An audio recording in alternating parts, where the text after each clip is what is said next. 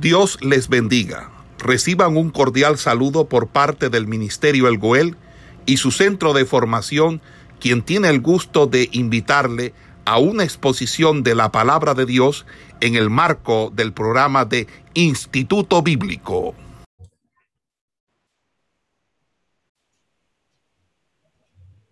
Buenas, buenas tardes a todos ustedes. Hoy vamos a hablar de el libro de los jueces.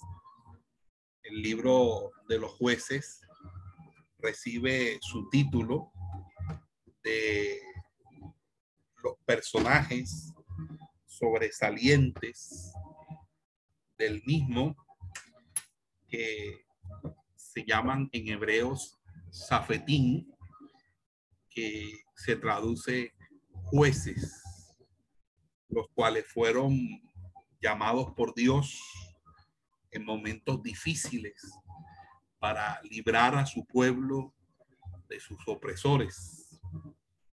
Luego de obtenida la victoria y con el prestigio que esto les daba, eh, empezaban una, un tiempo de eh, gobernabilidad del pueblo, de gobernación del pueblo, de administración del pueblo. No administraban justicia entre particulares y por lo tanto fueron más libertadores y gobernadores que jueces civiles. No eran como los reyes, pues eh, no se permitía que sus hijos heredaran sus puestos, tampoco actuaban por regla general en beneficio de más de una tribu, excepcionalmente de un grupo de tribus, como en los casos de Débora, de Barak y de Gedeón. Parece que a veces dos jueces ejercieron simultáneamente su autoridad cada uno sobre su propio territorio. Los jueces procedían de distintos estratos de la sociedad y hasta hubo entre ellos una mujer. Tuvieron, sin embargo, dos rasgos en común. Fueron especialmente elegidos por Dios para librar a su pueblo y fueron investidos por el Espíritu para llevar a cabo su misión. Regla general, no tenían milagros como credenciales, solamente obtenían victorias. Tenían, como casi todos los personajes de la Biblia, defectos morales, pero también tenían valentía, algunos como Jefté, Sansón son contados entre los héroes de la, de la fe en Hebreos capítulo 11. Y su obra era brutal y despiadada, pero era una lucha por su vida, por la defensa de la existencia misma del pueblo de Israel. Y obviamente no deberíamos juzgarlos desde eh, la diacoronía que supone nuestros tiempos en relación a los tiempos de ellos, porque ellos vivieron en una época totalmente distinta a la nuestra, bajo una dispensación diferente. De todos estos jueces, seis se consideran más importantes por el hecho de, de que se le dedique en detalle la descripción de su de, su tarea en este libro. Es el caso, por ejemplo, de Otoniel, el caso de Aot, eh, Barak, Gedeón, Jefté y Sansón. Pero también hay otros seis jueces cuyas actividades se narran brevemente y eh, suelen llamarse jueces menores. Y también hay dos jueces que se describen en, Primera de Samuel, que es el caso de Elí y Samuel. Entonces tendríamos por un total de 14 jueces, son los que hay en toda la historia en ese periodo.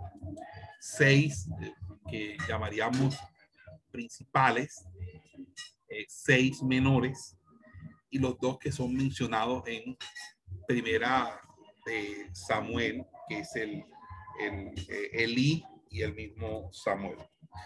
Fíjense que el libro de jueces es el enlace histórico principal entre Josué y la época de los reyes de Israel, un periodo que data entre el año 1375 a 1050 antes de Cristo, cuando Israel eh, fue una confederación de tribus. Eh, según la tradición judía, eh, Samuel fue el autor de este libro, pero nadie lo sabe a ciencia cierta. Fue escrito después de la coronación de Saúl, pues se encuentra cuatro veces la expresión en aquellos días no había rey en Israel. Y también se dice que data de antes de la toma de Jerusalén por David, porque dice que los jebuseos estaban eh, todavía, los jebuseos estaban todavía en aquella ciudad. Parece haber sido escrito entonces en el reinado de, eh, de Saúl o en los primeros días de David. Y es probable que el autor empleará tanto fuentes eh, escritas como también orales. hablando del periodo de los, de los jueces, eh, Josué es un libro de victoria, en tanto que jueces narra muchas derrotas del pueblo de Israel. Mientras que el libro de Josué habla de la conquista de siete naciones en siete años, jueces describe siete apostasías que llevaron consigo a siete opresiones y también a siete liberaciones. Después de la muerte de Josué, eh, hubo decadencia en Israel ya no había gobierno central y la cooperación entre las tribus dependía mayormente de sus creencias eh, eh, religiosas comunes. La lealtad a Jehová les había traído unidad y victoria, pero la apostasía los llevaba a la debilidad y al sometimiento a sus adversarios. Eh, no había una autoridad central. Es muy frecuente eh, leer cada uno hacía lo que bien le parecía. Las tribus hacían la guerra aisladamente y así se debilitaron delante de sus enemigos. Eh, tampoco desalojaron a los antiguos habitantes de Canaán ni se unieron ante las invasiones. Por lo tanto, no pudieron resistirlas. Entonces había señales de anarquía, de violencia y hasta de cismas tribales. Y el estado espiritual y moral también era lamentable. Los hebreos se casaban con cananeas y adoptaban muchas de sus costumbres. A, menudo eran arrastrados a participar en los ritos obscenos de los paganos y prevalecía una mixtura, un sincretismo, una mezcla del, del paganismo y la religión de Jehová. Entonces la existencia misma de la fe eh, hebrea estaba muy fuertemente amenazada. La situación social era igualmente pésima. En muchos lugares los israelitas no disfrutaban de una vida de paz y seguridad. A menudo se veían obligados a compartir la tierra con los antiguos habitantes de Canaán. Eh, y, y, siempre había una lucha de Israel con las tribus hostiles en, en su derredor y estas siempre estaban eh, prestas a invadir su tierra y despojarlo en cuanto ellos manifestasen alguna mínima señal de debilidad. Eran tiempos muy críticos en la historia del pueblo hebreo y más de una vez debe haberles Ok, vamos a hablar de la cronología. La cronología del libro de los jueces resulta un tanto difícil, ya que la suma de los años de gobierno de los libertadores y los de las invasiones suman 410, una cifra excesiva que no se ajustaría a la realidad histórica de la cronología bíblica. Entonces se puede reducir suponiendo la coexistencia de varios de los jueces. Por ejemplo, en jueces capítulo 10, versículo 7, indica que la opresión amonita en el oriente y la de los filisteos en el occidente fueron simultáneos. Entonces, ahí se estaría insinuando que eh, y Sansón, eh, uno esté en el oriente y Sansón en el occidente de Canaán, fueron eh, contemporáneos, con lo cual obviamente reducimos la, la sumatoria de años por la coexistencia o la simultaneidad de estos dos jueces. Otra particularidad de la cronología es la naturaleza de la cifra. Por ejemplo, la repetición de la cifra 40 o de su múltiplo 80 o de los submúltiplos 20, 10, etcétera. Eh, básicamente eso eh, no procede con esta regularidad. Es probable que el autor no tuviera acceso a las cifras exactas que solo lo que dio fue cifras aproximadas pero básicamente podríamos ubicar en el año 1200 a Otoniel, 1200 eh, antes de Cristo a Otoniel, en el año 1170 a, a Ot, eh, en el año 1150 a Sangar, en el año 1125 a Débora y Barak, eh, en el año 1100 a Gedeón y en los años 1070 a Jefté y Sansón, lo cual nos da a nosotros eh, una cronología de 1200 a 1070, 130 eh, años, que corresponderían a los seis jueces que nosotros denominamos jueces principales o, importantes. Eh, en ese orden de ideas, eh,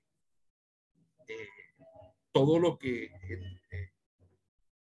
podemos decir del propósito o de las razones por las cuales fue escrito el libro, podríamos resumirla en tres puntos. El primero es que el libro eh, tiene como objetivo eh,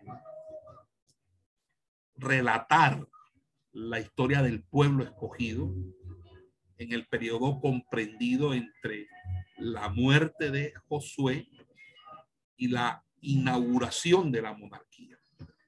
El autor no le interesan los aspectos históricos en sí mismos, sino va a insistir en las lecciones espirituales. Por eso no describe la historia de, de toda la época, sino los acontecimientos que le sirven para lograr ese propósito de reivindicar las lecciones espirituales que, se dieron a, a partir de la historia misma de Israel. Lo segundo es que este es un libro que nos puede a nosotros servir para evidenciar la personalidad de Dios, de Jehová, de cómo eh, Él es santo, tres veces santo, y castiga a su pueblo por sus pecados, pero también es misericordioso para salvarlo cuando el pueblo eh, se arrepiente de todo corazón y se aparta de su mal camino. Entonces, el libro enseña que la opresión es un castigo por la infidelidad, pero la liberación es el resultado de un volver a Dios, de un volverse a Jehová. También eh, hay que decir que otro objetivo o propósito de este libro es señalar la gran necesidad de establecer la monarquía, es decir, un gobierno central, fuerte, porque cada uno hacía lo que bien le parecía. Entonces se necesitaba la autoridad de un rey. Entonces los dos apéndices que están en el capítulo 17 al 21, lo que van a describir eh, en el 17.6 y luego en el capítulo 21-25, lo que van a describir gráficamente es la anarquía cultural y moral de la época en que no había rey en Israel. Entonces, muchas veces reinó fue el caos y hasta hubo guerra entre las mismas tribus. Entonces, la historia de este periodo demuestra también que era preciso que las tribus se unificaran mediante la monarquía para poder hacer frente a las naciones invasoras. Y fueron los filisteos los que finalmente les hicieron darse cuenta de la necesidad de tener un rey, eh, dado que los filisteos los derrotaron abrumadoramente en dos ocasiones y capturaron el arca y invadieron el gran parte del territorio de Canaán. Si me preguntan por el tema, por el tema del libro de los jueces, el, el tema se encuentra en un pasaje en el capítulo 2, eh, capítulo 2, versículo 11 al 23, donde el autor explica la causa y el remedio eh, de las calamidades que azotaban a Israel. Dice, después que los hijos de Israel hicieron lo malo ante los ojos de Jehová y sirvieron a los Baales, dejaron a Jehová, el Dios de sus padres, que los había sacado de la tierra de Egipto y se fueron tras otros dioses, los dioses de los pueblos que estaban en sus alrededores, a los cuales adoraron y provocaron a ira a Jehová. Y dejaron a Jehová y adoraron a Baal y a Astarot, y se encendió contra Israel el furor de Jehová, el cual los entregó en manos de robadores que los despojaron y los vendió en manos de sus enemigos de alrededor y no pudieron ya hacer frente a sus enemigos. Por donde quiera que salían, la mano de Jehová estaba contra ellos para mal, como Jehová había dicho y como Jehová se lo había jurado, y tuvieron gran aflicción. Y Jehová dice, levantó jueces, versículo 16, que los librasen de mano de los que les despojaban pero tampoco oyeron a sus jueces, sino que fueron tras dioses ajenos, a los cuales adoraron y se, y se apartaron pronto del camino en que anduvieron sus padres, eh, obedeciendo a los mandamientos de Jehová. Ellos no hicieron así. Entonces, y cuando Jehová les levantaba jueces, Jehová estaba con el juez y los libraba de manos de los enemigos todo el tiempo de aquel juez porque Jehová era movido a misericordia por sus gemidos a causa de los que los oprimían y afligían. Mas acontecía que al morir el juez, ellos volvían atrás y se corrompían más que sus padres siguiendo a dioses ajenos para servirles e inclinándose delante de ellos, y no se apartaban de sus obras ni de su obstinado camino.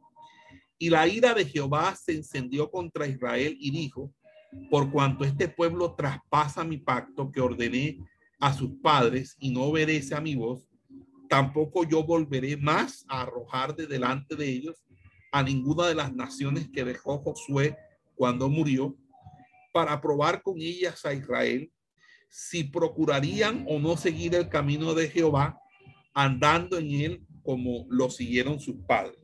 Por esto dejó Jehová a aquellas naciones sin arrojarlas de una vez y no las entregó en manos de Josué. Entonces, fíjense que este es el capítulo 2 del libro de los jueces, versículo 11 al 23.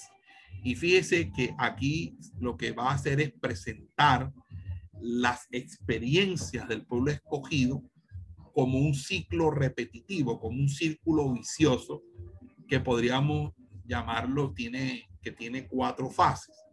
Primero, Israel deja a Jehová para seguir a otros dioses en la apostasía.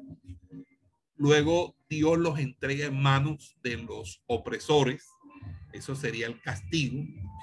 Y en su aflicción, Israel implora a Jehová. Eso sería el arrepentimiento. Y luego él le proporciona un juez, un libertador, que rompe el yugo de los invasores mientras gobierna ese libertador, los israelitas permanecen fieles, pero cuando muere, vuelven a apostar y la serie se vuelve a repetir. Entonces, fíjense que el tema es el ciclo constante de apostasía, castigo, arrepentimiento y liberación que se da a lo largo y ancho del libro de los jueces. Con respecto al contenido y la estructura del libro, el libro sin lugar a dudas es la continuación del libro de Josué. Comienza con la muerte del gran caudillo y llega hasta el periodo de Samuel. Y comprende tres partes desiguales, que es primeramente una introducción que presenta la situación político-religiosa de las doce tribus en Canaán el cuerpo del libro que describe el ciclo continuo de pecado, opresión, oración y liberación del pueblo, y dos apéndices históricos eh, que, que relatan la migración de los danitas con la fundación del santuario de Dan, y obviamente termina con la guerra contra Benjamín en el castigo del, del, del crimen que se que se, que se dio en Gabá. Acuerden el, ese crimen de la mujer que fue violada, etcétera. Entonces, en, en, ese sentido, podríamos nosotros tener un bosquejo y el bosquejo sería más o menos así. Y quiero eh, permitirme ir a, a, la, a compartir pantalla en la pizarra y tendríamos más o menos así.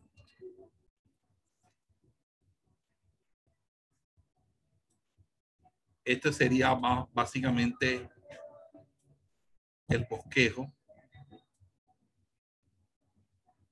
El bosquejo sería como sigue.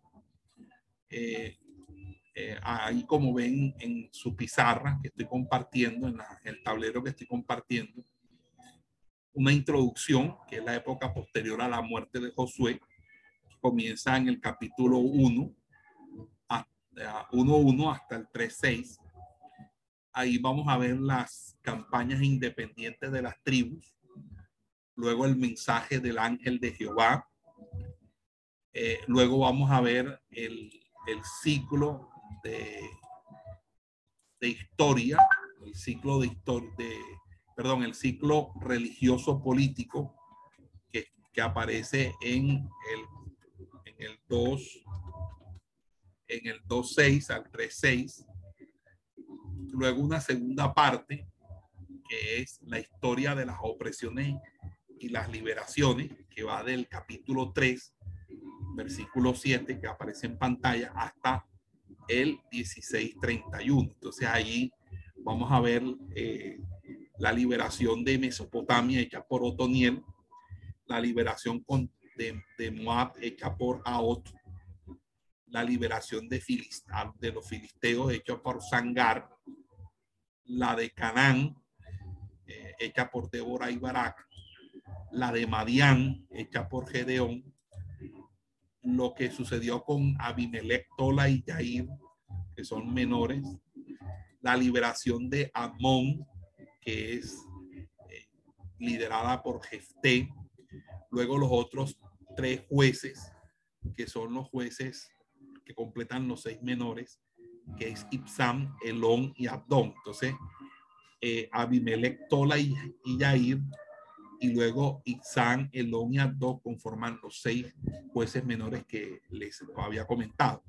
Y cerramos entonces con la liberación de Filistea eh, por parte de Sansón, la liberación de Filistea o la liberación contra los filisteos eh, eh, por Sansón. Ok. Luego del capítulo 17 al 21 hay una descripción de la situación social en la época de los jueces, que habla primeramente en los capítulos 17 y 18 de Micaía y su idolatría, y luego el capítulo 19 al 21, que fue la atrocidad que se cometió en Gabá y la guerra civil que casi extermina a la tribu de Benjamín. Básicamente, eso esos serían los elementos interesantes que podríamos nosotros eh, desarrollar. Eh, el libro eh, como tal, el libro de los jueces, tiene seis aspectos o énfasis principales que caracterizan, caracterizan el libro de los jueces. El primero es un libro que registra sucesos de la historia turbulenta de Israel entre la conquista de Palestina y el gobierno de la monarquía. Segundo, subraya tres verdades sencillas pero profundas.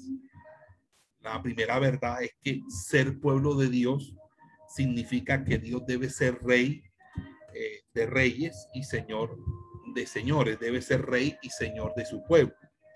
Segundo, que el pecado es siempre destructivo del pueblo de Dios, el pecado destruye el pueblo de Dios. Y por último, cuando el pueblo de Dios se humilla, ora y se vuelve de sus malos caminos, Él oye eh, desde el cielo y procede a dar liberación.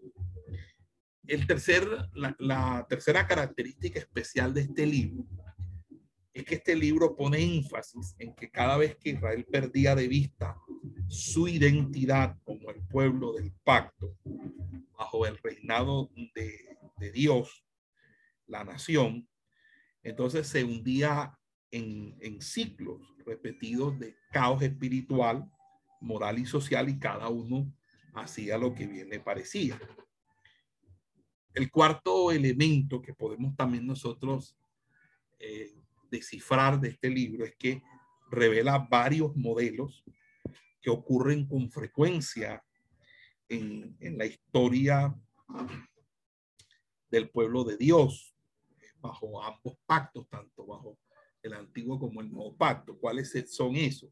Bueno, primero que a menos que el pueblo de Dios lo ame y le obedezca de todo corazón y se mantenga alerta, espiritualmente alerta, vigilante, eh, para que su corazón no se endurezca y, se vuelva insensible, porque de lo contrario, todo esto lo lleva a que eh, su corazón se descarríe y por ende eh, llegue en la apostasía. Por lo tanto, es importante eh, cuidar nuestra vida espiritual, cuidar quienes somos y lo que somos en el Señor. Lo segundo es que Dios es paciente y cada vez que su pueblo clama arrepentido, Él es misericordioso para restaurarlo, para eh, levantarlo, para libertarlo de, de toda esta opresión que se desarrolla en el marco de, la apostasía. Entonces Dios es paciente cada vez que su pueblo clama arrepentido, Él es misericordioso para restaurarlo, para levantar al, pueblo de su, eh, de su opresión, de su, de su juicio, de su pecado. Y, y por último, los propios líderes ungidos a quienes Dios usa para librar a su pueblo, fundamentalmente eh, se vuelven eh, a menudo corruptos, se, se van desviando, eh, porque es el caso de Sansón, por ejemplo, un hombre lleno de una fuerza y una vitalidad, y luego se corrompe. No sé si, si también puedo decir que, que otro elemento, que sería creo que el quinto, y es que cada uno de los seis ciclos principales del libro, eh, que comprenden apostasía, opresión, angustia y, liberación, siempre comienza de la misma manera. Te van a leer siempre que, y los hijos de Israel volvieron a hacer lo malo ante los ojos de Jehová. Eso es un, patrón que siempre vamos a encontrar. Lo otro es que el, libro revela, y esto sería mi, la última característica, el libro revela que Dios usó a naciones extranjeras, malvadas, perversas, para que su pueblo pudiera, eh, en ese sentido, eh, arrepentirse y también traer consigo avivamiento. Y solo eh, es la intervención divina la que eh, impide que el paganismo que rodea a Israel absorba a todos los israelitas por completo. Entonces, en ese sentido, pues ah, podríamos hablar de esas seis características que fundamentan el libro de los jueces. No sé eh, si ustedes tengan alguna inquietud, alguna, alguna pregunta acerca del libro de, los jueces, porque este es un libro eh, supremamente importante que, tiene también su connotación y su, por así decirlo, su cumplimiento en todo lo que tiene que ver con el Nuevo Testamento, eh, obviamente, eh, el libro de, los jueces. Entonces, no sé si, si tienen alguna, alguna pregunta que, ustedes quieran hacer. Si no, entonces eh, me gustaría proseguir para pasar del libro de los jueces a el siguiente libro, que es el libro de Ruth, un libro muy hermoso, con una historia, una narración muy bella, que sé que también va a ser de mucha edificación para ustedes. Pero, eh, ¿hay alguna pregunta?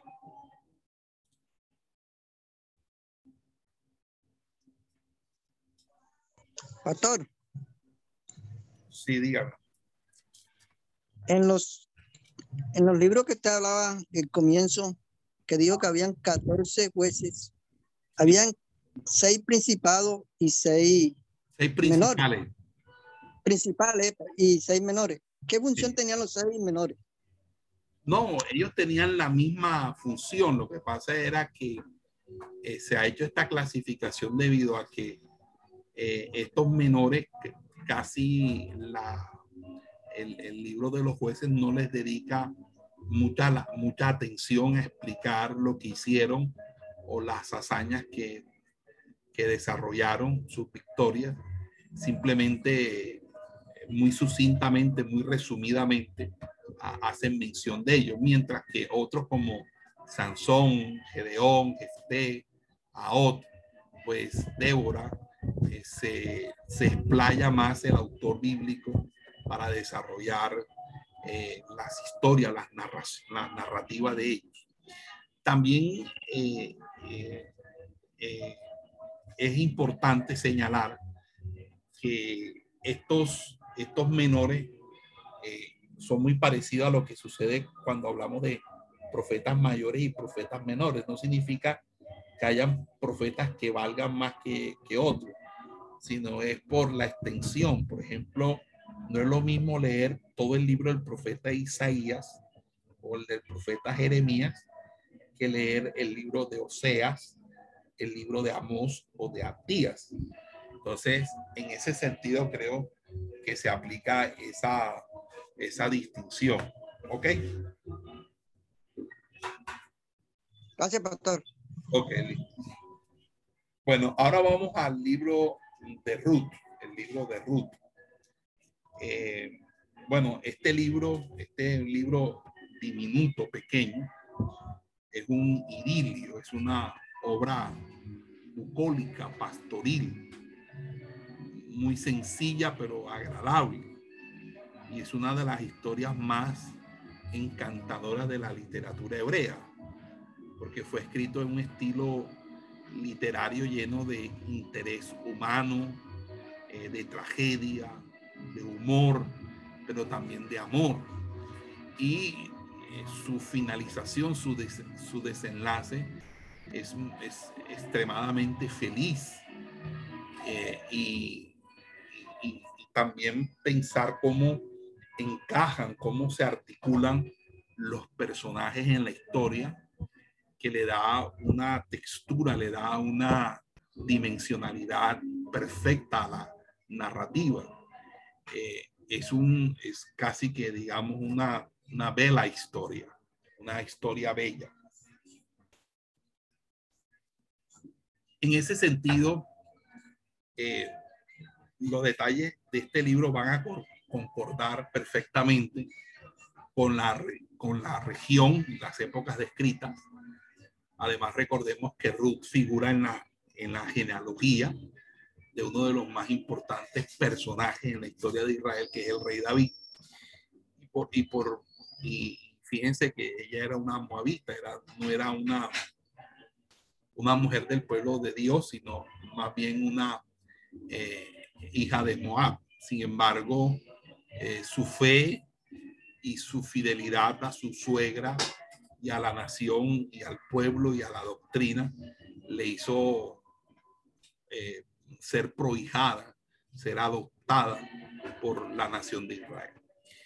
Eh, fíjese que el otro aspecto que mí es interesante es que Ruth es uno de los dos libros de la Biblia que reciben su título de su protagonista femenina. El otro es el libro de Esther.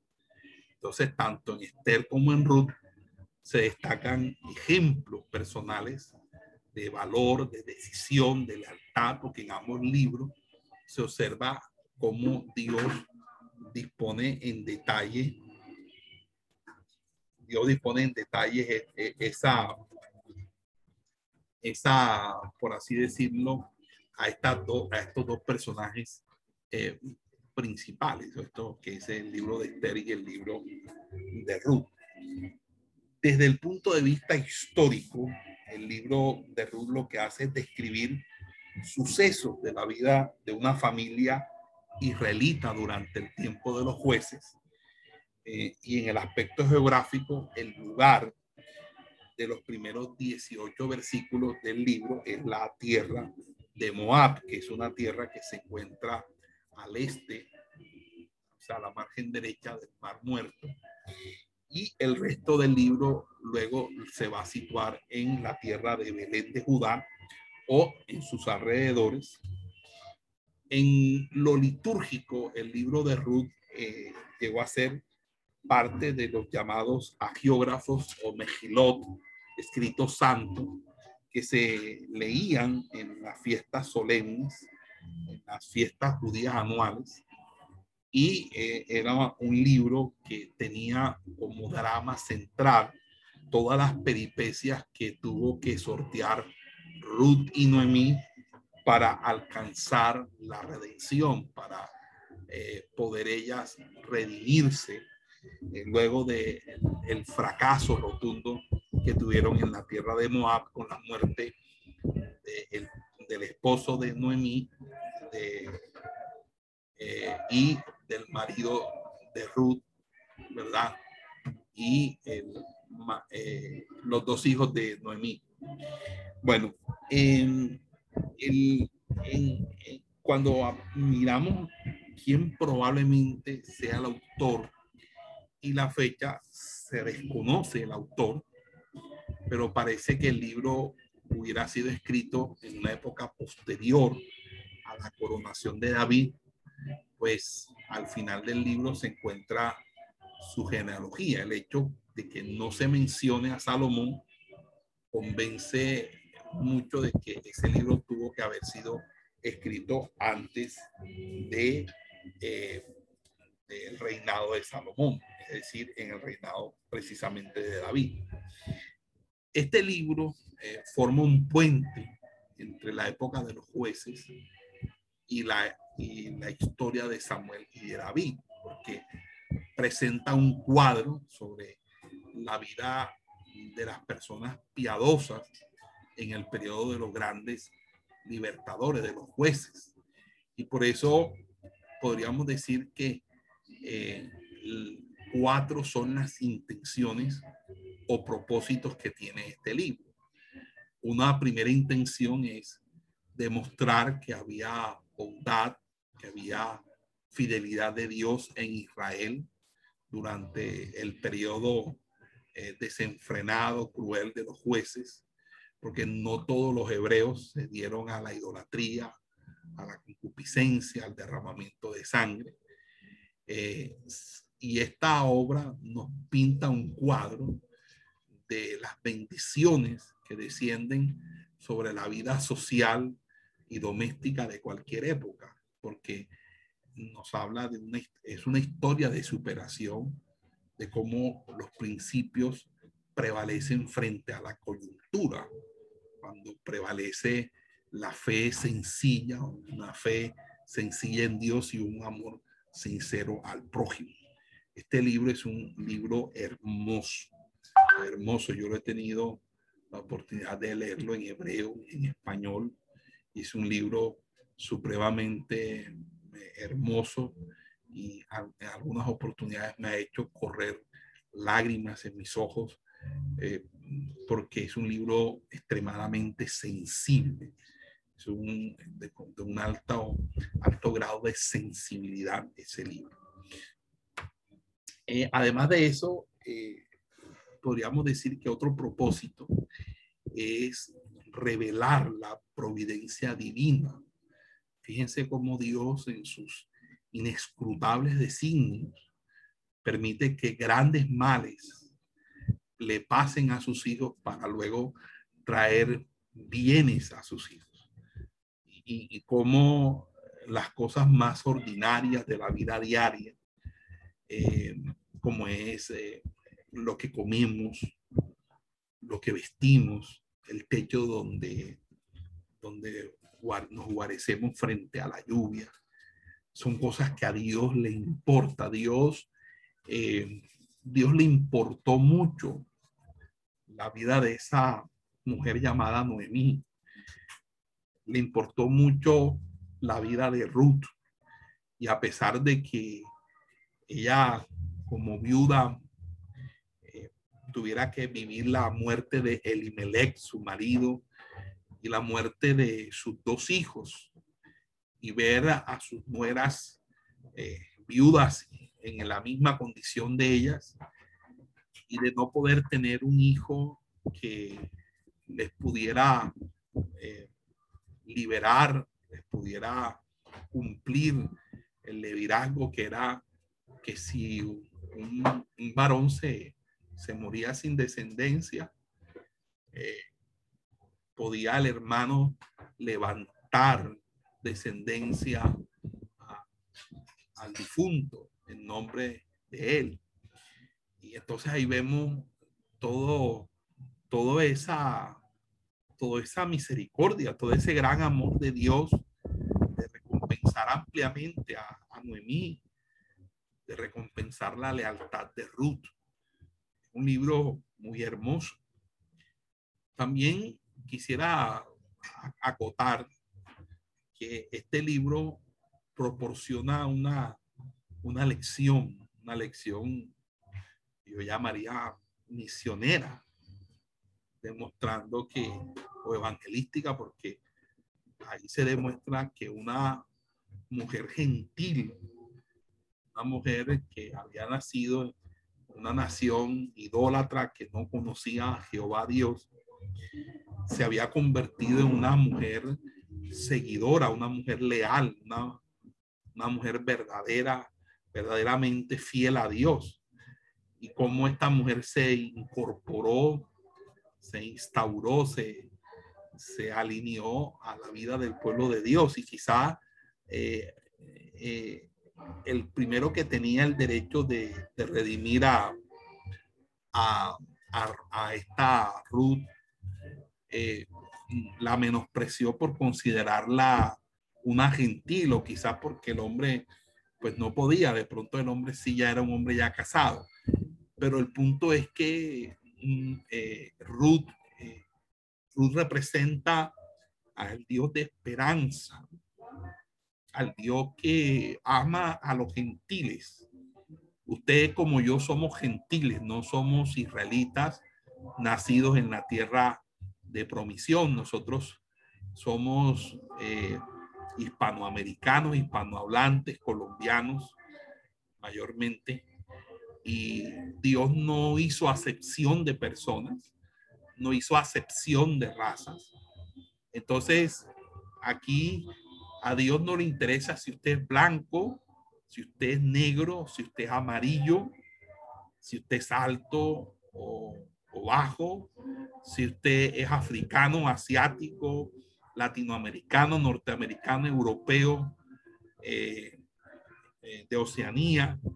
A Dios lo que le interesa realmente es que usted tenga un corazón para con Él, que usted realmente ame a Dios y, lo, y le sirva. Entonces, en ese sentido, Dios está a favor de cualquier hombre o mujer en, esta nave espacial de 8 mil millones de personas para extender sus alas de protección. Y, y, por eso es que Dios es el Dios de las viudas, es el Dios de los huérfanos, es el Dios de los extranjeros. Esta mujer era extranjera, pero su corazón era el corazón de una verdadera israelita, de una verdadera mujer de Dios. Creo que en su época eh, no había una mujer dentro del mismo pueblo de Israel en Belén tan piadosa como, como Ruth.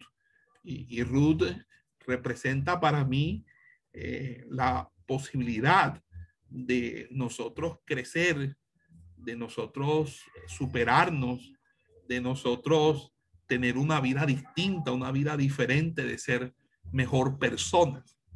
Y por eso para mí este libro es un libro muy, muy impactante, muy diciente. Eh, Noemí, sin darse cuenta, se ganó un alma para Cristo, se ganó un alma para la fe judía, para la fe eh, israelita. Ella se ganó a una mujer pagana eh, y ya dejaría a Ruth de ser una mujer pagana y, y sería un vientre bendecido, un vientre del cual daría a luz una descendencia y no cualquier descendencia, es la descendencia de la realeza, de la monarquía que es, que es para siempre de Israel que es la monarquía davídica. Entonces, eh, creo, mis amados hermanos, que este es un libro muy importante. Eh, por último, eh, quisiera decirles que este libro pretende demostrar de qué manera David, el antecesor del Mesías, del pacto davídico descendió de una mujer gentil cuya fe, no su raza, no su genealogía, fue lo que la salvó. O sea, eh, aquí vemos nosotros eh, la, la misión de Dios no solamente era salvar un solo pueblo, es salvar a toda la humanidad, todos los que creen. Por eso, eh, cuando me preguntan por el tema de este libro, yo puedo decir que este libro eh, habla de cómo Dios recompensa la fidelidad. Dios recompensa la fidelidad de una mujer extranjera, de una persona extranjera. Este libro eh, podría decir que tiene seis aspectos o énfasis principales que lo van a caracterizar. El primero eh, es que es uno de los dos únicos libros, junto al de Esther, que tiene nombre de mujer, están nombrados por una mujer. Segundo, es un escrito con, con el fondo que con el fondo oscuro de la infidelidad, de la apostasía de Israel, nos muestra que había aún en Israel gente buena, gente leal, gente que amaba realmente a Dios, aún sin ser oriundo, sin ser nacido en el mismo Israel. Por eso es que yo creo que todavía en Colombia hay gente buena. Este, este país no es un país fallido, no es un país que está destinado al fracaso, ni tampoco está destinado a su derrota y al caos.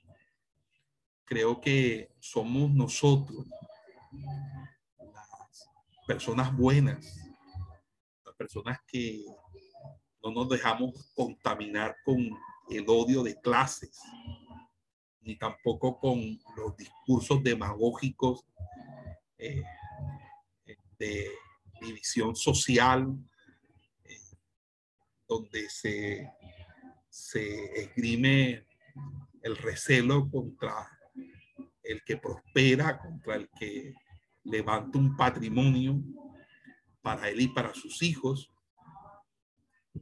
sino que hay muchos más, hay muchas personas que son mucho, es mucho más las personas honradas, honestas, trabajadoras, que se levantan cada mañana a hacer, hacer de este país un, un mejor, una mejor nación, hacer de este país una mejor sociedad. Y en ese sentido, este libro de Ruth insertado dentro del marco histórico del libro de los jueces, parece que fuera un oasis en medio del desierto, que fuera una bocanada de aire en medio de una, de una fascia, de una asfixia.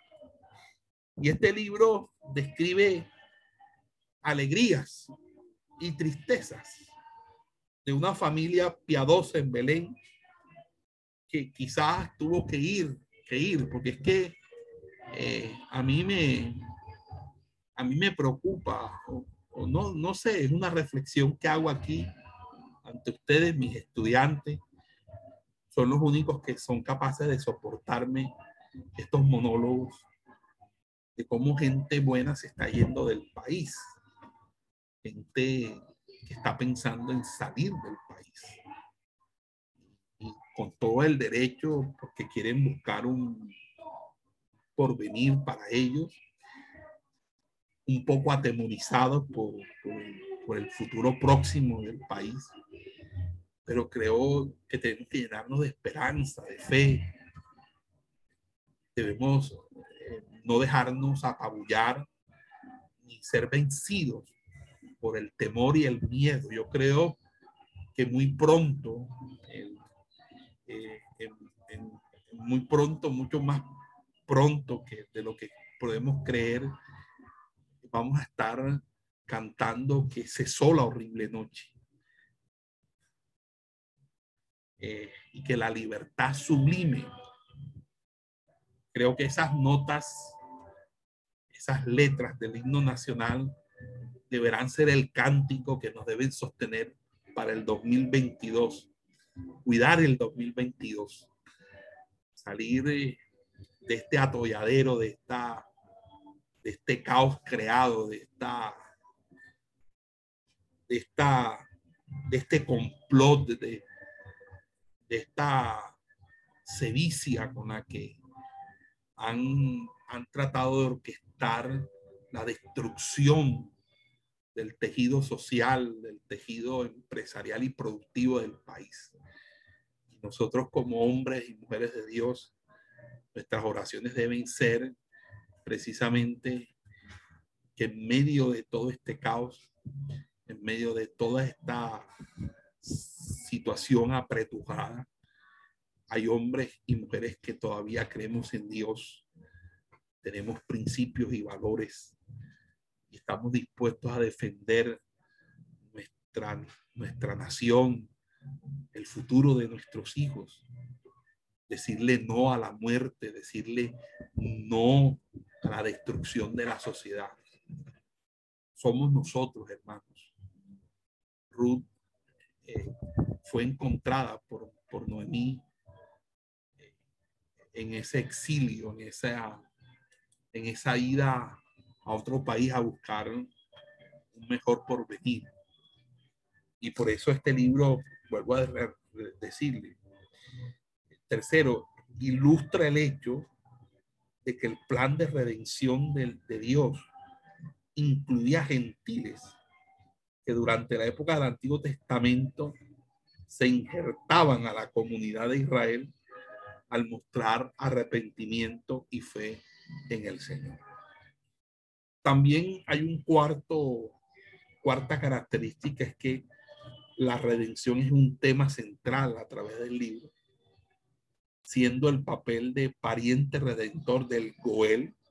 El Goel es el pariente redentor de vos, una de las ilustraciones o tipos del Antiguo Testamento más claros del ministerio de redención, de mediación de Jesucristo.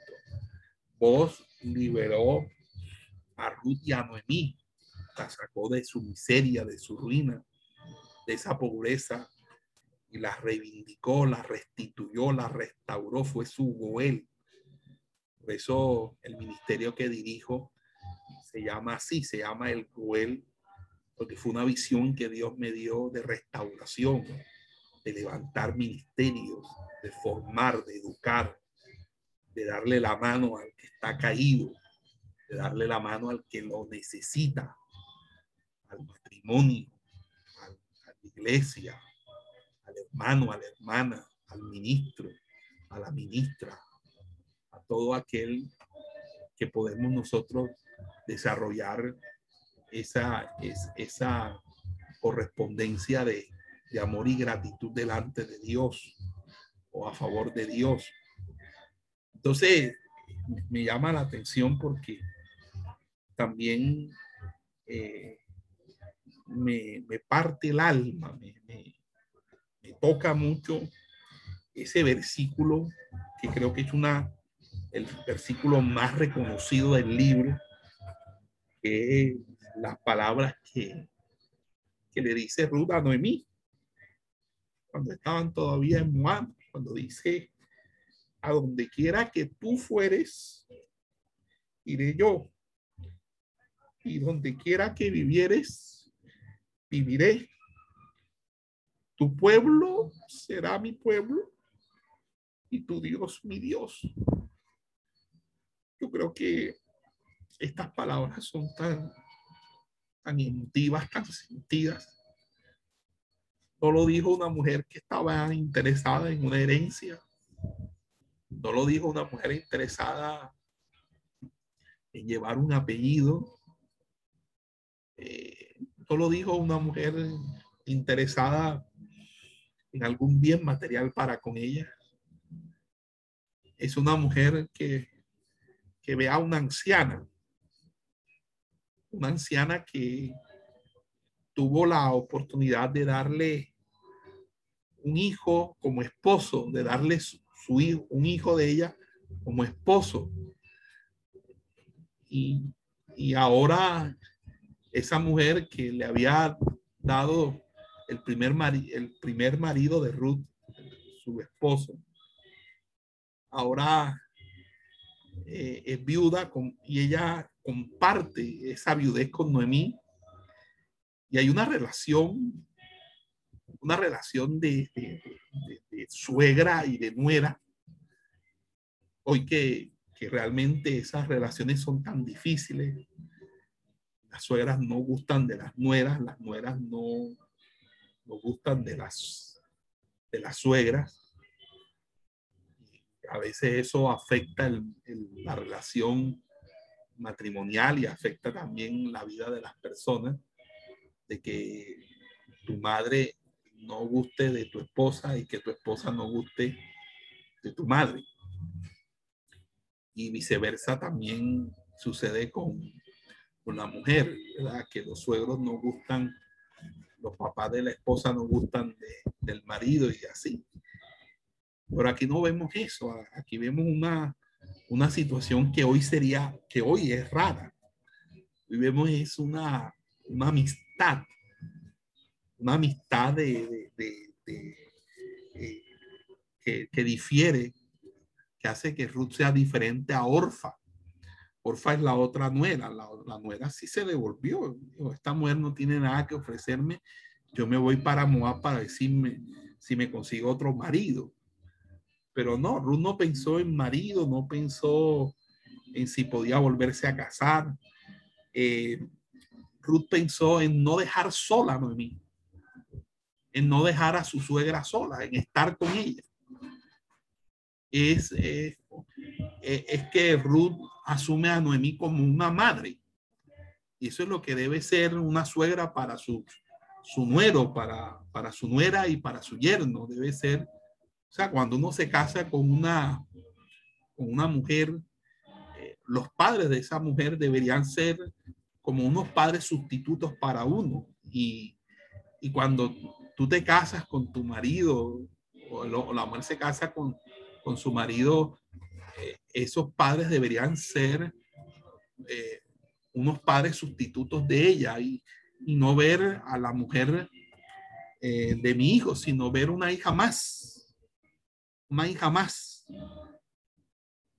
Y creo que, que eso hace que esta relación de Rudy y de Noemí sea una, una bella relación, una relación hermosa una relación que, que de una manera eh, eh, ella puede decir con toda honestidad de, de, corazón a donde quiera que tú fueres, iré yo.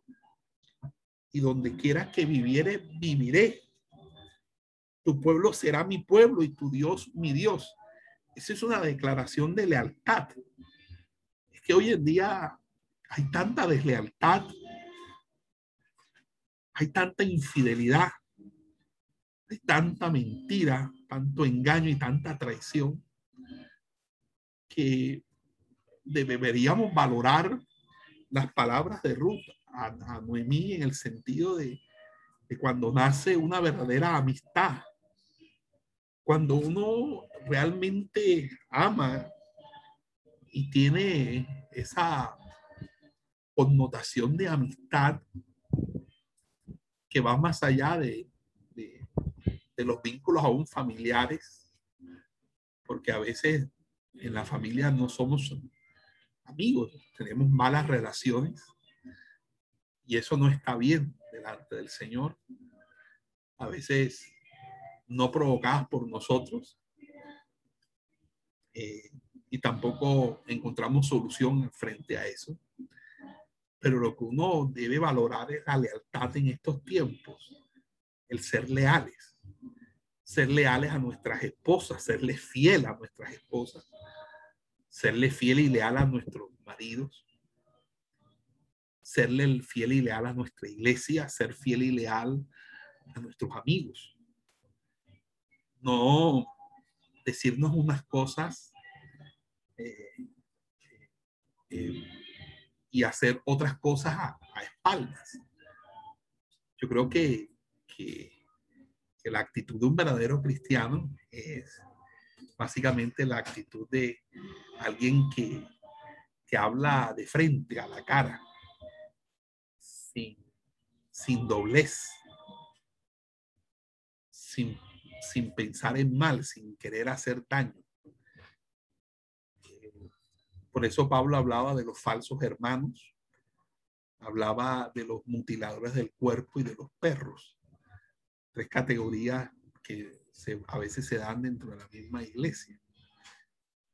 Entonces, e, esta palabra es una palabra que es un compromiso de, de lealtad. Donde tú fueras, iré yo.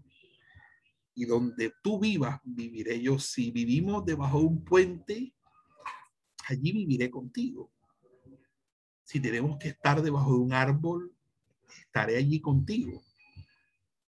Cuando uno se casa, uno está en, las buenas y también en las malas.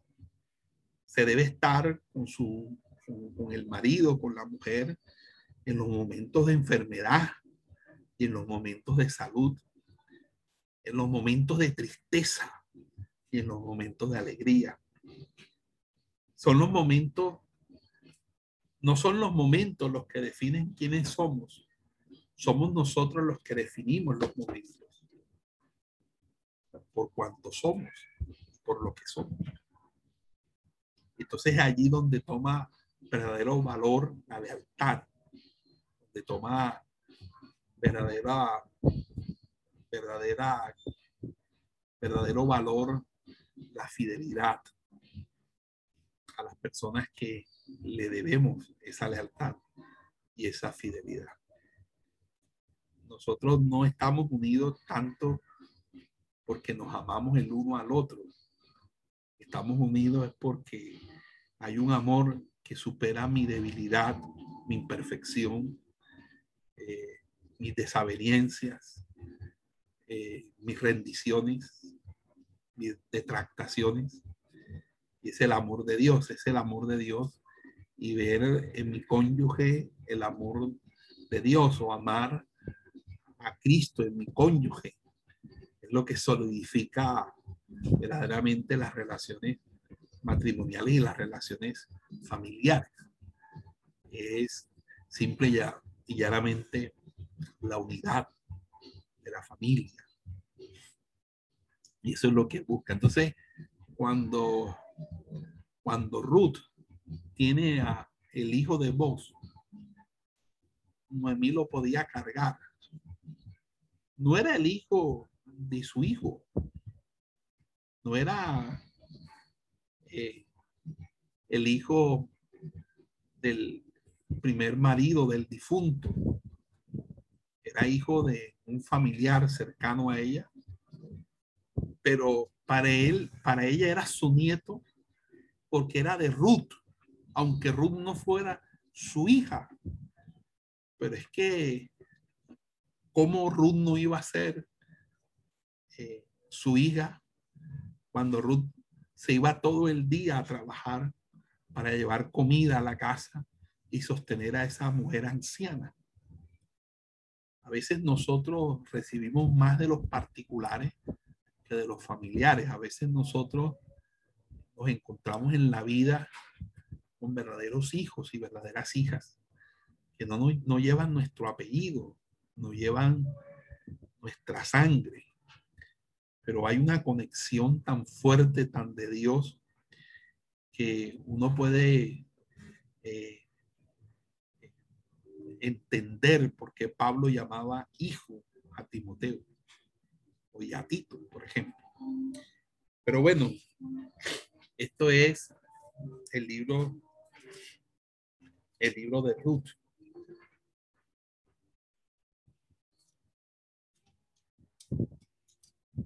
Este es el libro de Ruth. No sé si, si hay alguna otra pregunta. libro de Ruth.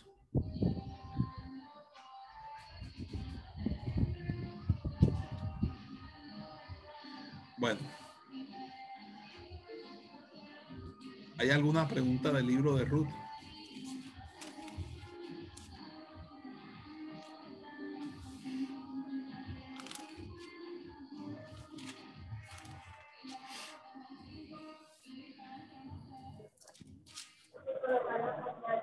Doctor, usted había dicho que habían seis aspectos. No sé si fue que me quedé, pero veo que hemos escrito nada más tres aspectos. Tres aspectos. El, el, cuarto aspecto es la redención, es un tema central a través del libro, siendo el, el, el papel del pariente redentor de vos una de las ilustraciones o tipos del Antiguo Testamento más claros en el ministerio de mediación de Jesucristo. Es lo que tengo aquí anotado, apuntado. También el quinto fue que el versículo más reconocido del libro es el de las palabras de Ruth a Noemí, mientras estaban todavía en Moab. A donde quiera que tú fueres, iré yo. Y donde quiera que vivieres, viviré.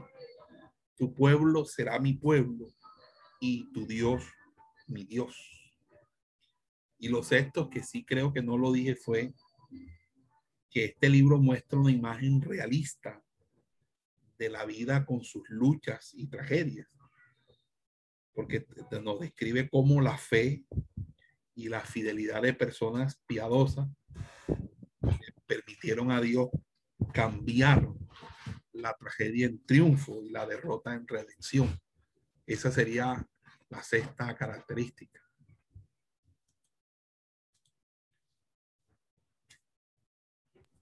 Gracias. Ok. Pastor, bendiciones, pastor. Amén. Nos, nos habla de que esto fue cuando gobernaban los jueces. Exactamente cuando gobernaba cuál, cuál juez. En los tiempos de RGT, en los tiempos de... No nos dice exactamente qué juez sería el, el, el, cuál sería el juez contemporáneo. Solamente nos dice que en el tiempo de los jueces. Habría ahí que entonces ya hacer una investigación al respecto, pero realmente eh, no hay evidencias en la Biblia que nos puedan decir, bueno, eh, en la historia de Ruth fue en el tiempo de Sansón, de Jefté, de Gereón, de Aot o de Otoniel. No, no, no, no nos da esa, esa fecha, no nos da esa cronología. ¿Ok?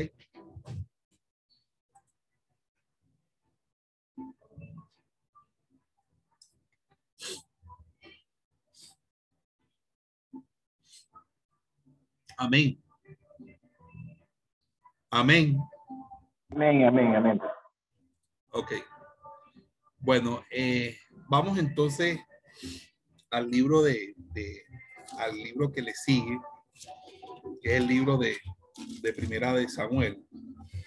Bueno, fíjese que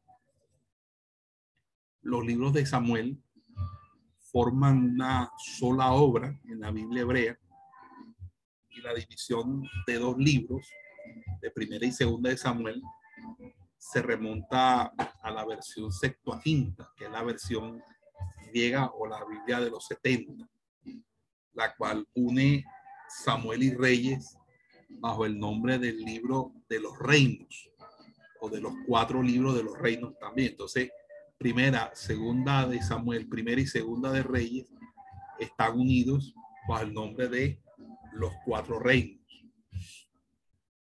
Estos dos libros se les ha dado el nombre de Samuel, no solamente porque Samuel fuera eh, el personaje principal en la primera parte, sino también porque fue él quien inauguró la monarquía al ungir a los dos eh, primeros reyes, el rey Saúl y el rey David. Y además porque hay una gran influencia, eh, influencia que continúa en la vida del rey David, ¿verdad? y todo el libro está penetrado por esa influencia, sobre todo el primer libro.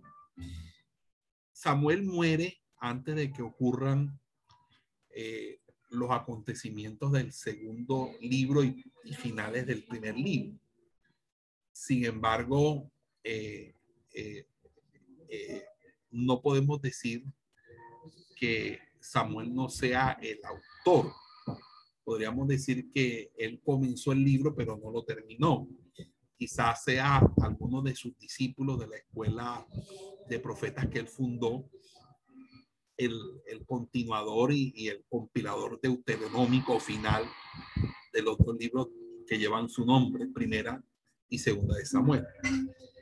Pero de una manera u otra, eh, que, queremos decir que el, el libro o la primera parte de Primera de Samuel nos cuenta la historia de Elí y Samuel, los, los, últimos jueces de Israel.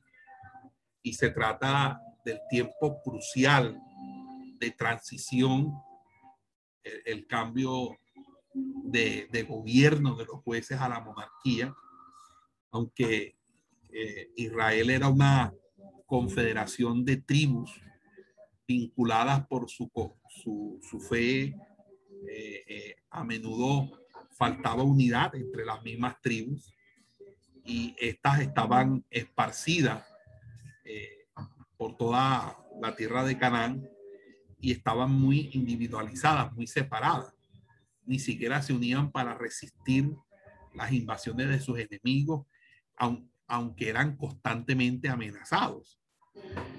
Eh, eh, entonces, el libro de jueces revela ese caos político y social que reinaba con frecuencia. Entonces, en primera de Samuel se nos va a relatar es cómo los israelitas fueron comprendiendo la, la necesidad de renunciar a una parte de su libertad para formar una unidad política bajo el liderazgo de un rey poco a poco se realizaron así la unificación, eh, el poder y la prosperidad, aunque Samuel y Saúl contribuyeron a todo esto, el, el, verdadero transformador o el factor principal de esta transformación, sin lugar a dudas, fue la monarquía davídica o el reino davídico, y por lo tanto es él el que va a ocupar el centro de la, de la atención sobre todo en el segundo libro, en el segundo tomo, que es el libro de Segunda de Samuel. Entonces,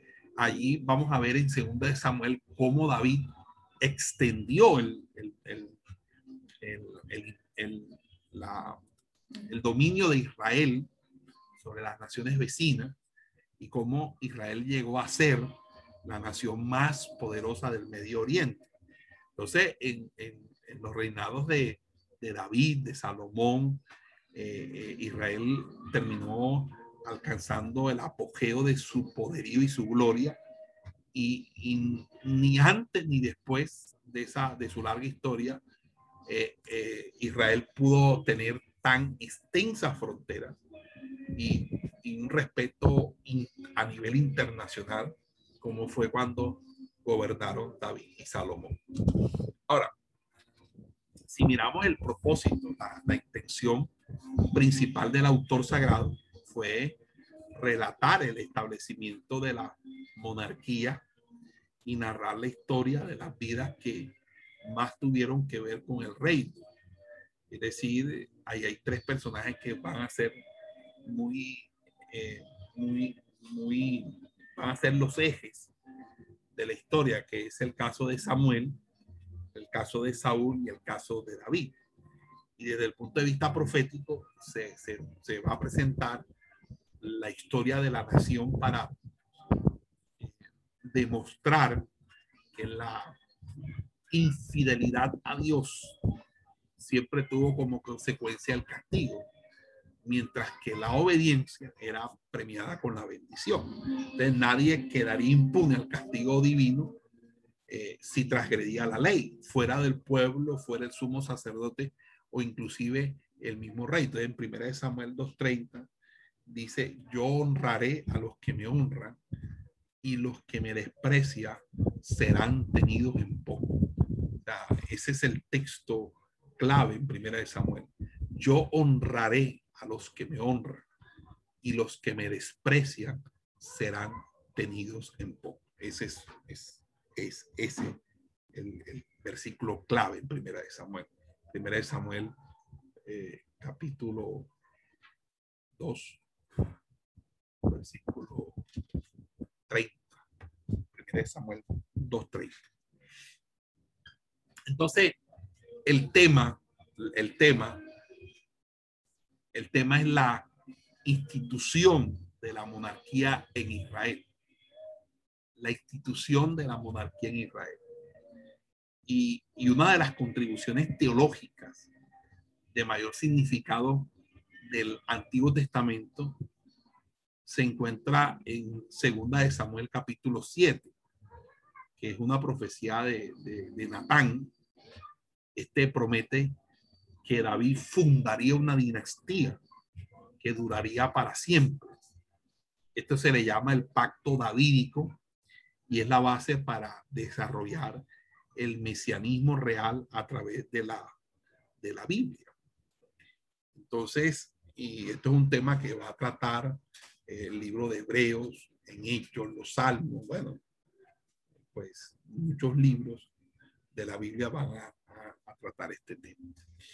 Con respecto a las fechas de, Samuel, Saúl y David, son solamente aproximaciones. Eh, desde la muerte de Salomón, que pudo haber ocurrido aproximadamente en el año 931 antes de Cristo, hasta cuando eh, Ciro hizo el edicto eh, en el año 538 eh, antes de Cristo. Entonces, eh, basado en, en, ese cálculo, echando hacia atrás de Salomón, se calcula que el periodo de Samuel tuvo que haber sido entre los años 1045 y 1015, 1045 y 1015 antes de Cristo, ya que la batalla de Afek, que es una batalla muy importante, no, no sucedió sin, antes de 1050. Entonces el reinado de Saúl duró aproximadamente desde el año 1030 a eh, del año del año 1030 al año al año 990 o no, perdón, de mil, del año 1030 al año, bueno, 1070. Y, y no, no, ¿cómo sería aquí? Pero tengo un, un, error en cálculo. Eh, bueno, más o menos en, en, en la, la historia sería que eh, Saúl gobernó 40 años y David 40. Entonces, entre los dos serían 80, más 40 de, de, de, de Salomón serían 120 años. Entonces, significa que hay un aproximado de 120 años en, esos, en, esos, tres, en esos tres reinos. Entonces, eh, fíjese que allí estaríamos básicamente hablando de que el, eh, primera y, y, segunda de Samuel eh, están cubriendo aproximadamente ese tiempo, ese tiempo que serían eh, prácticamente 120 años. 120 años, básicamente, sí. Ok. Eh, primera de Samuel. Pero, pero, teniendo en cuenta entonces, no sería de 1045 a 1015, porque no hay 120 años. No la escuché. Si me repite, por favor. Entonces, este, no tendremos en cuenta esta fecha de 1045 a 1015, porque ahí no hay 120 años. Sí, lo que pasa es que ahí hay un, Eh, ¿Me, me, me puedes repetir otra vez?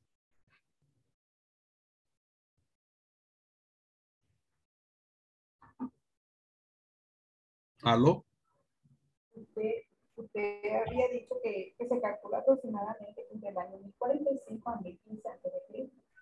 Sí, entre 1045 y 1115 antes de Cristo fue el periodo de Samuel. Más o menos, Samuel tuvo que haber tenido unos 30 años. Ahí, ahí. Entre 1045 y 1115 hay 30 años. Acuérdense que ahí los años son, se van contando hacia atrás. Yo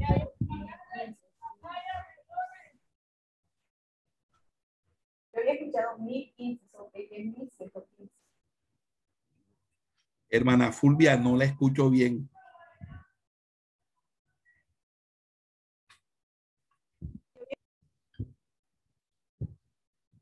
¿Hay alguien que me pueda ayudar con la hermana Fulvia si la, la pueden escuchar, que yo no la escucho bien?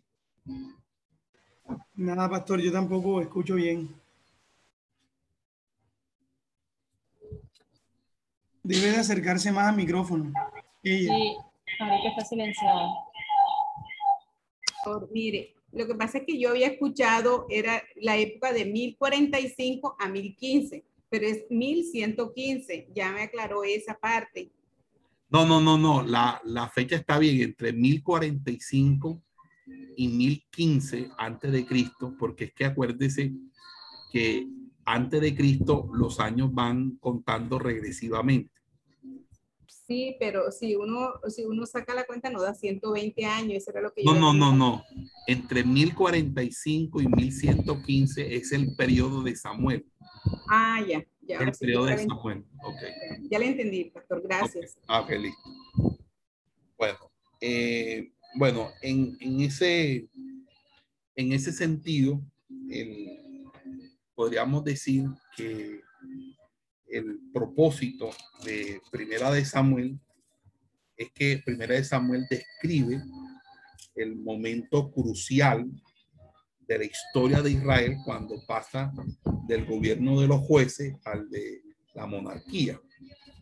Y ahí el libro presenta la tensión eh, entre la expectación del pueblo de un rey y el modelo de Dios de una teocracia, en la que sea Dios el verdadero rey de Israel.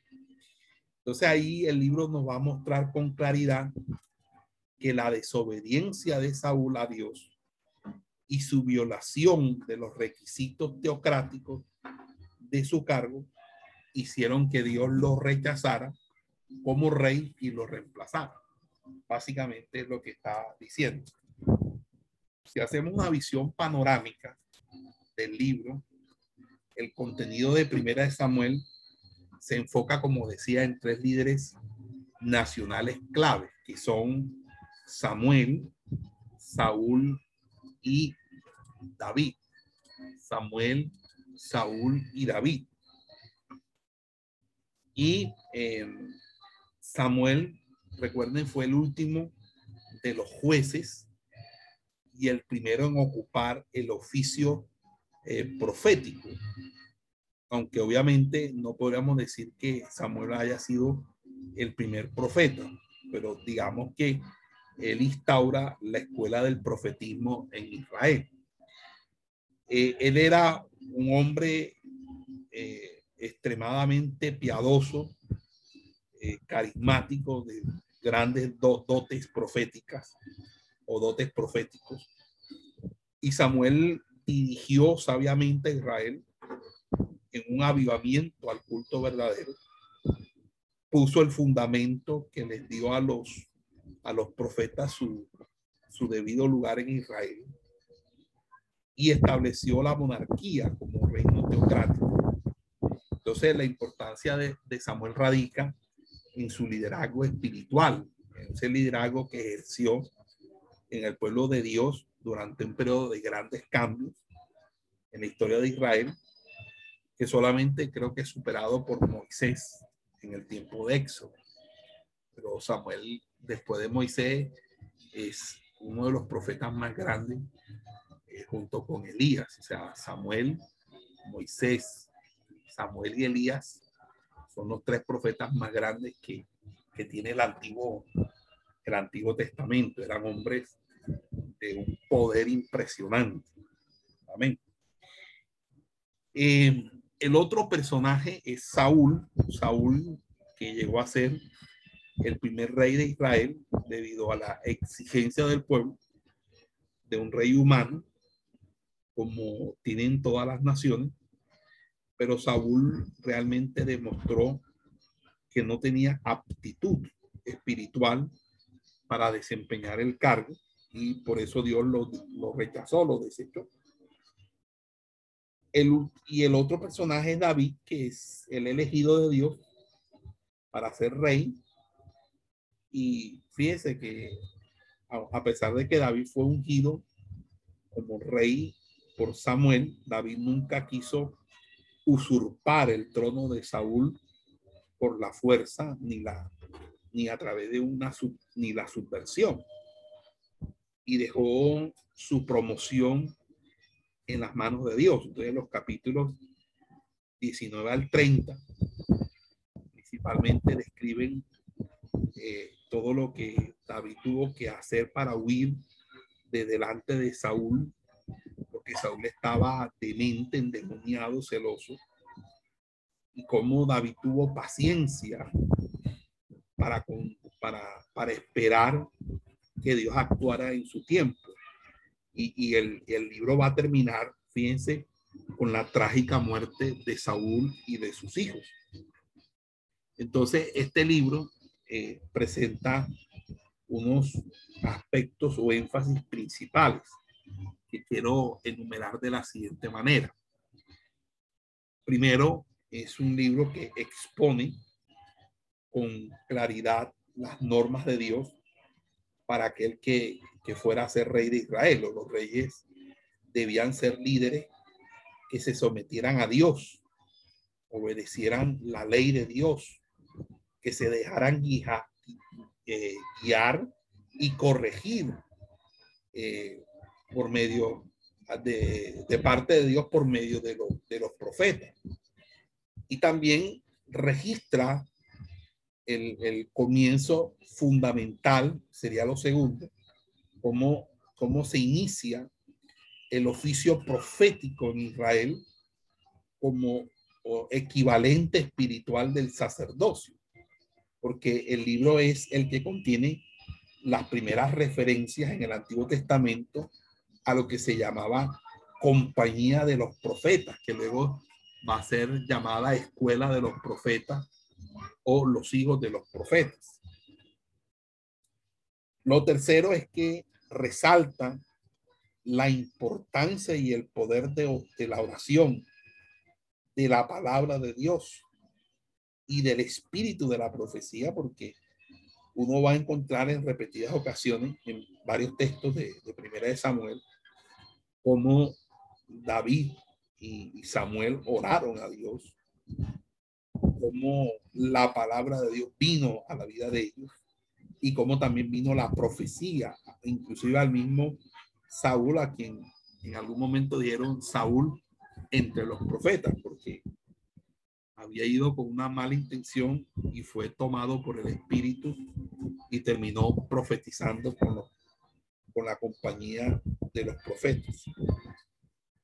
También es un libro que contiene una importante información biográfica acerca de la vida de estos tres líderes, ¿verdad? Porque si usted revisa los, los, siete primeros capítulos son dedicados a Samuel, pero del capítulo 8 al 31 son dedicados a, a tanto a Saúl y a David.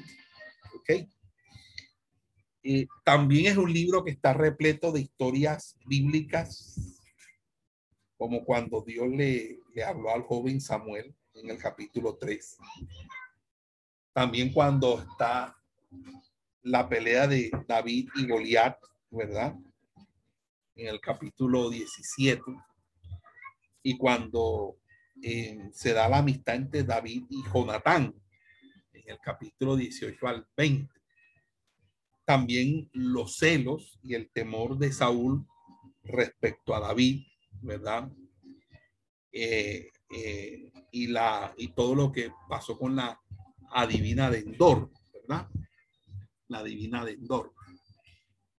Eh, lo otro que sería lo sexto, este libro es la fuente de algunas palabras citadas con frecuencia, como es el caso de Icabot, que significa sin gloria. Cuando dice, pues traspasada es la gloria. También aquí se encuentra una palabra que es ebenecer, que significa piedra de ayuda. Y es hasta aquí nos ayudó Jehová, ebenecer. Hasta aquí nos ayudó Jehová.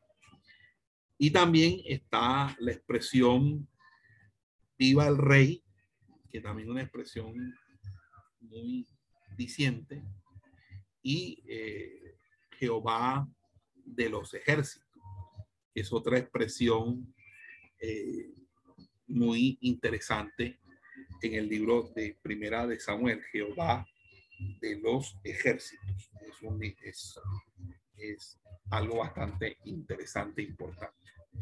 Ya para terminar, eh, pasamos a, al, al, al, segundo libro de Samuel.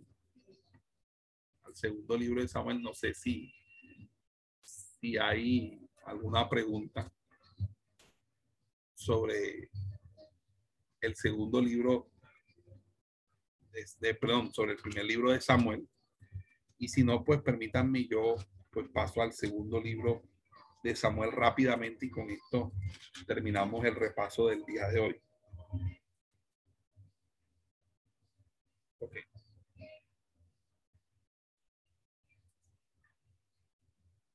Ok. ¿Tienen alguna pregunta sobre primera de Samuel?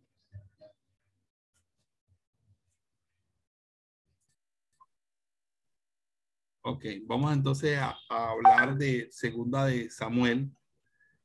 Eh, en segunda de Samuel eh, en segunda de Samuel, este, vamos a, a mirar, eh, bueno, como primera y segunda de Samuel fueron al principio un solo libro en el Antiguo Testamento hebreo.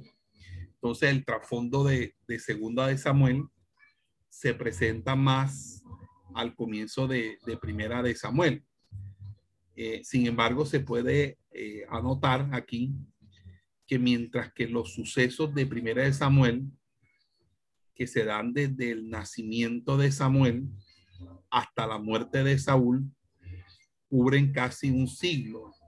Estamos hablando entre el año 1105 al año 1010. Segunda de Samuel registra solamente el reinado de David entre el año 1010 hasta el año 970, son 40 años, del año 1010 hasta el 970. segunda de Samuel continúa la historia profética del, carácter teocrático de la monarquía de Israel. Nos va a ilustrar eh, cómo eh, serán las condiciones del pacto para Israel eh, como las expuso Moisés en Deuteronomio, que la obediencia del pacto da como resultado las bendiciones de Dios y el descuido de la ley de Dios produce maldiciones y juicio. Disculpe. Entonces, la historia completa de la vida de David eh, se va a extender desde el capítulo 16 de Primera de Samuel hasta Primera de Reyes, capítulo 2. Entonces, eh, fíjense que Segunda de Samuel va a comenzar con la, con la muerte de Saúl y cómo David es ungido en Hebrón como rey de Judá por siete años, eh, siete años y medio. Eh, el resto del libro porque ya eso es del capítulo 1 al 4, pero el resto del libro se enfoca en los 33 años siguientes de David como rey de, toda, de, todo, de todo Israel, pero ahora no en Hebrón, sino en la capital que sería Jerusalén. Y ahí hay, un, hay la parte divisoria del libro y de la vida de David, que es el adulterio que él comete con Bexabé y el asesinato de Urias, que es hasta el capítulo 11. Entonces, antes de ese capítulo 11, eh, que es un capítulo oscuro, David representaba mucho de los ideales de un rey, del rey, eh, del rey modelo, del modelo teocrático, por así decirlo. Y, ahí es donde se muestra cómo eh, Dios favoreció a David, eh, le dio sabiduría y David capturó a Jerusalén de mano de los jebuseos y la hizo su capital, eso es lo que nos habla el capítulo 5 de Segunda de Samuel, cómo termina devolviendo el arca del pacto a Jerusalén, cómo termina sometiendo a los, a los enemigos de Israel, comenzando con los, con los filisteos. Y David iba engrandeciéndose y Jehová Dios de los ejércitos estaba con él. Y, David, su, su liderazgo, su fuerte liderazgo, atraía a hombres valientes, eh, porque de una manera u otra inspiraba una lealtad intensa. David, David comprendía que Dios lo, había establecido por rey de Israel y reconocía abiertamente la autoridad de Dios sobre él y, la nación. Entonces Dios prometió que David tendría siempre un descendiente que se sentaría en, el trono y, cumpliría el, papel del rey, del rey dentro del, del modelo teocrático es lo que se llama pacto davídico, el, pacto del rey Mesías, ¿verdad? Pero fíjese que luego de allí, luego del pecado, después de, los pecados de, adulterio y homicidio que David cometió, eh, vino eh, una eh, desintegración moral, una, una rebeldía que él vio reflejado en su familia. En los capítulos de capítulos 12 al 17 eh, y luego del 18 al 20, en, los capítulos 12 al 17 se habla mucho de los problemas que a consecuencia del pecado de David se, se tuvieron dentro de la familia de David. Pero del capítulo 18 al 20 se habla de eh, los pecados de David que afectaron a la nación. Entonces, la gran bendición nacional eh, se cambió a un juicio nacional. Y aunque David sinceramente se arrepintió y experimentó la misericordia del perdón de Dios, las consecuencias no se hicieron esperar. Es decir, aún hasta el fin de su vida y aún después se mantuvo eh, esa consecuencia de, pecado. Mire cómo terminaron los hijos de él, Absalón, Adonías, Amnón. Entonces, eh, Dios eh, no repudió al rey David como había repudiado a Saúl. Eh, el, amor de Dios a, a David, que era también, porque era un hombre que que se arrepintió, que buscó el perdón de Dios, que se le humilló a Dios. No era como el, arrogante de Saúl que le daba, le, daba lo mismo si pecaba o no pecaba, si hacía o no hacía. De todas maneras, él era el rey. Pero David no, David se, se, se humillaba y buscaba la presencia, la misericordia del Señor. Y entonces eh, eh, el libro termina según de Samuel, cuando David compra la era de, de Arauna, que llegó a ser el sitio futuro donde se construyó el templo por manos de Salomón. Entonces ahí termina el, eh, esto, Hay unas características especiales de este libro, podríamos decir que hay cinco aspectos o énfasis principales que van a caracterizar segundo de Samuel.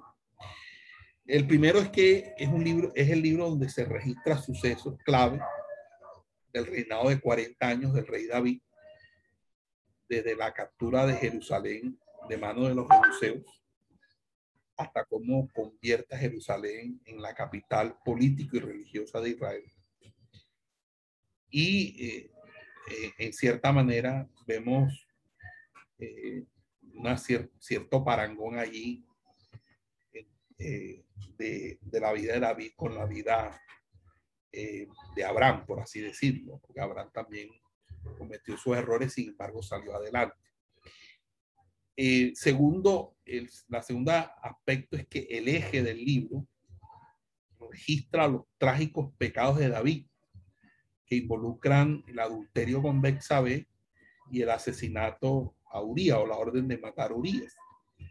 Fíjense que el historiador profético de este libro pone énfasis en que aunque David cometió el adulterio y el homicidio en secreto, Dios juzgó el pecado abiertamente en, en, todos los planos de la vida de David, su familia y la nación. Hubo un juicio de Dios sobre David. Tercero, eh, el libro revela un principio importante y perdurable de, de liderazgo en el reino de Dios, y es que mientras mayores sean el favor la unción de Dios sobre la vida de un líder, tanto mayor será el juicio de Dios. Si aquel líder viola la confianza de Dios, o sea, entre más tú tengas de Dios, más se te demandará de Dios. Es decir, si tú cometes una transgresión moral o ética, eh, entre más, entre más eh, relevante sea tu, dignidad, tu cargo, tu responsabilidad, mayor será la represión que el Señor va a hacer, eh, el Señor va a hacer. David, a, David se le exalta en las escrituras como un hombre según el corazón de Dios, ¿verdad? y que el favor de Dios se cambió en juicio y las bendiciones de Dios en maldición después que él pecó.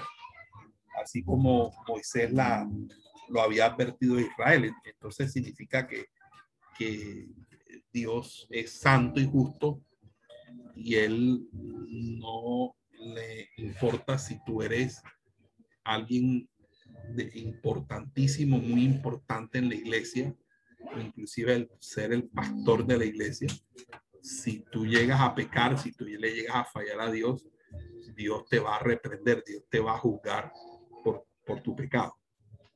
Entonces, en ese sentido, pues, no hay acepción de personas. Cuarto, eh, los capítulos que describen los efectos progresivos de la transgresión de David sobre su familia, y toda la nación revelan cuán intrincadamente el bienestar de todo un pueblo va ligado a la condición espiritual y moral de su líder. Si el líder no está bien delante del Señor, el pueblo no va, no le va a ir bien. Cuando un pastor está en pecado, está en desobediencia, eso trae maldición no solamente a la vida del pastor, sino a la vida de toda la congregación. Entonces, por esa razón, eh, hay esa enseñanza en el libro de segunda de Samuel. Eh, por último, ya se van a hacer las cinco. Eh, destaca la constante lección moral que a, su turno lleva de que el éxito y la prosperidad a menudo llevan a la flaqueza moral.